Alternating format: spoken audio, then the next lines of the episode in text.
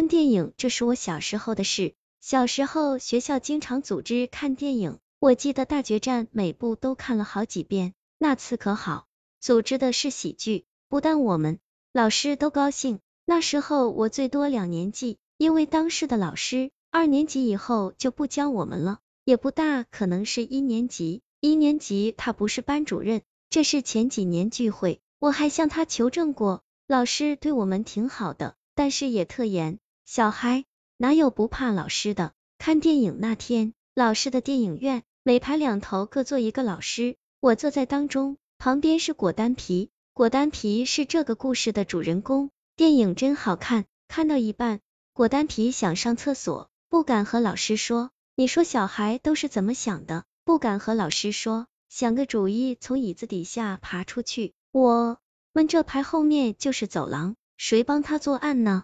我，结果到散场出事了，排队，老师一点数，少一个，能不着急吗？我还高兴呢，等问到我这，我才恍然大悟，哦，烧的那个是果丹皮啊，找吧，女生真讨厌，给我们告密了。老师那个问呀，他去哪了？我哪知道，最后在放映室拐角找到的，还有什么说的？请家长。我俩吓坏了，别人都回家，我俩跟着回学校，等家长领。小孩害怕是害怕，闲不住，我就问他玩什么了。果丹皮来精神了，说尿完尿想回去，有个叔叔把他带到一间屋子，给他变魔术。我很兴奋，什么魔术？果丹皮说他能用手一拉，把嘴咧到这，到耳朵，还能用脚点火。说的我俩这高兴，家长来了。果丹皮如实供述，老师气的你怎么能说谎呢？哪有屋子？